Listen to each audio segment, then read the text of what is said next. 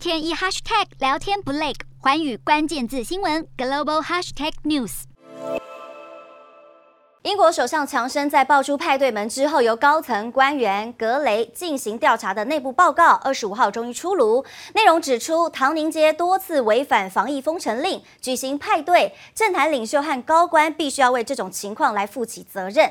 好，根据报告结论显示，许多聚会的举办方式都不符合当时的防疫指引，甚至还有官员在离职活动中发生过度饮酒的情况。好，格雷指出，他的职责范围不包括建议处罚。但他认为政府核心发生这种行为会让许多人失望。而报告公布之后，强生表示他会对派对门事件负起全部责任，但还是没有透露会为此事下台的迹象。